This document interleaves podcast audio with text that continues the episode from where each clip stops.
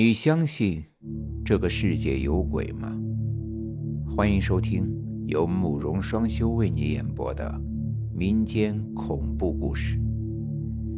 今天要给大家讲的故事叫做《夜叉》。川西过去有个西康省，现在已经废除，所辖分别划入四川省和西藏自治区。因这地方地处偏僻，地广人稀，交通不便，一直有些诡异的传闻。二十世纪三十年代，从上海来了个摄影记者，到这儿拍摄一批猎奇的照片。他到了某县，借住在当地的一户人家里。当地的山上有不少的寺庙，他白天进山拍照，晚上回来休息。有一天，他去了一家比较偏僻的寺庙，拍的有点晚，回来时已至黄昏。这时，天色大变，阴云密布，他迷失了方向，正在担心，却听得前面有梵拜之声。他远远望去，见有一队人正在山道上蜿蜒而行，他便想赶回去问问路。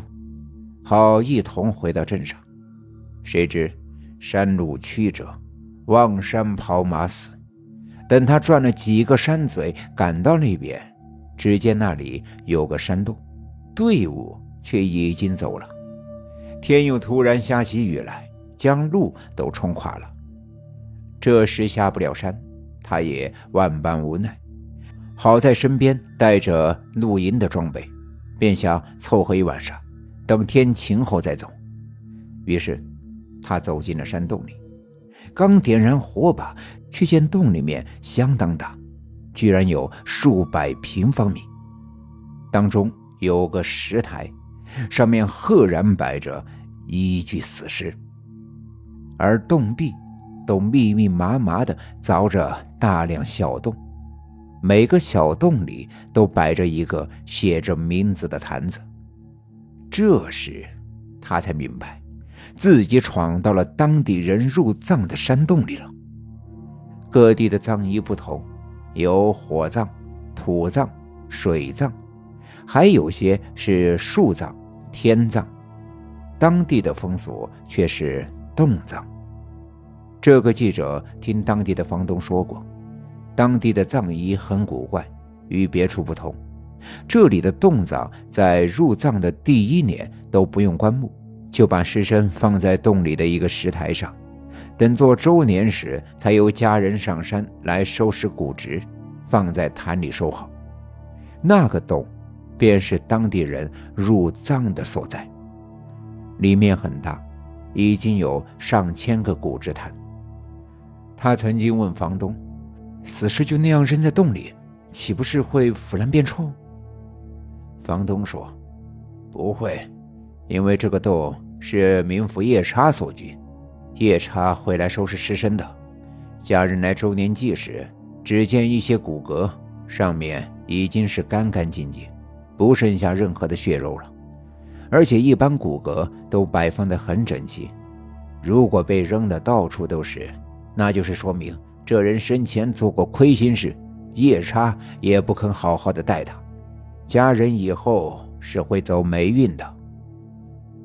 这个记者受过高等教育，不相信鬼神之说，对于这种迷信的说法嗤之以鼻。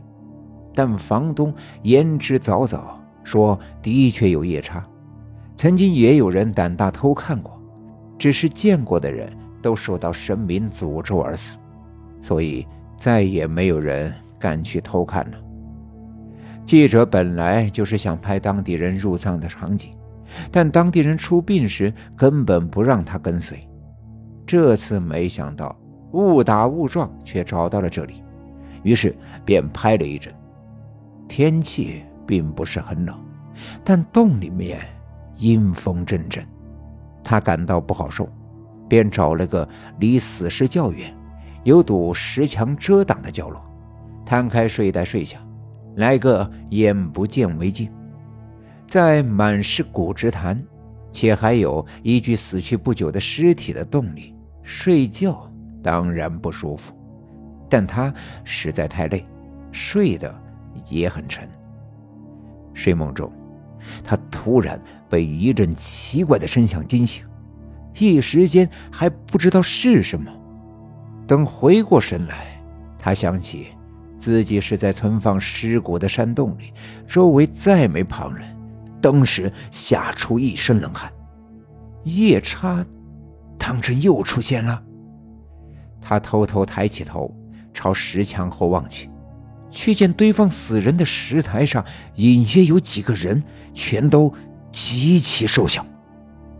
这时，空气里传来些腥味，他突然发现那种声响是咀嚼的声音。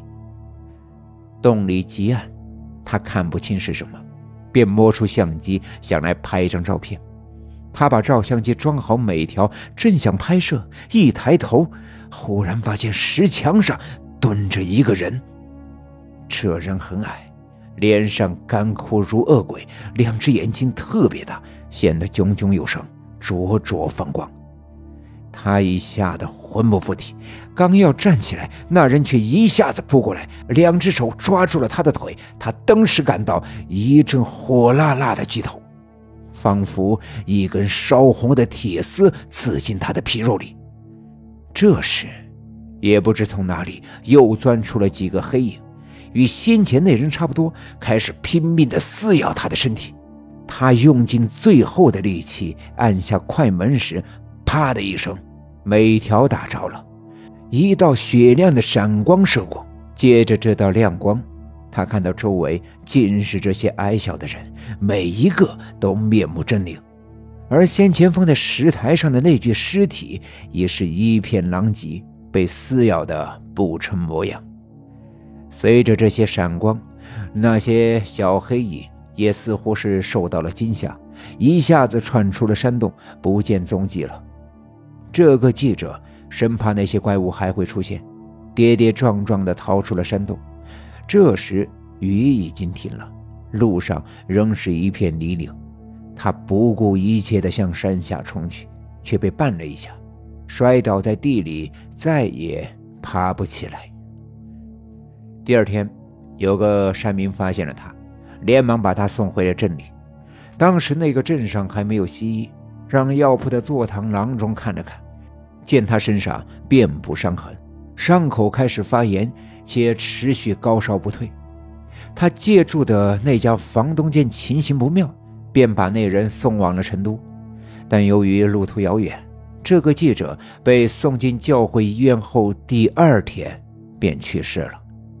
去世前，他也曾经回光返照地清醒过一阵，努力在笔记上记下一些东西。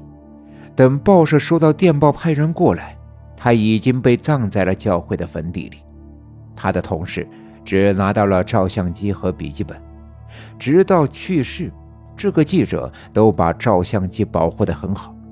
待拿去冲洗后，那同事发现，由于情况紧急，拍出来的照片没对好焦，十分模糊，只能隐约看到那些身高大约一米二到一米三的小矮子，面目狰狞可怖。笔记上的东西因为是垂危时写下的。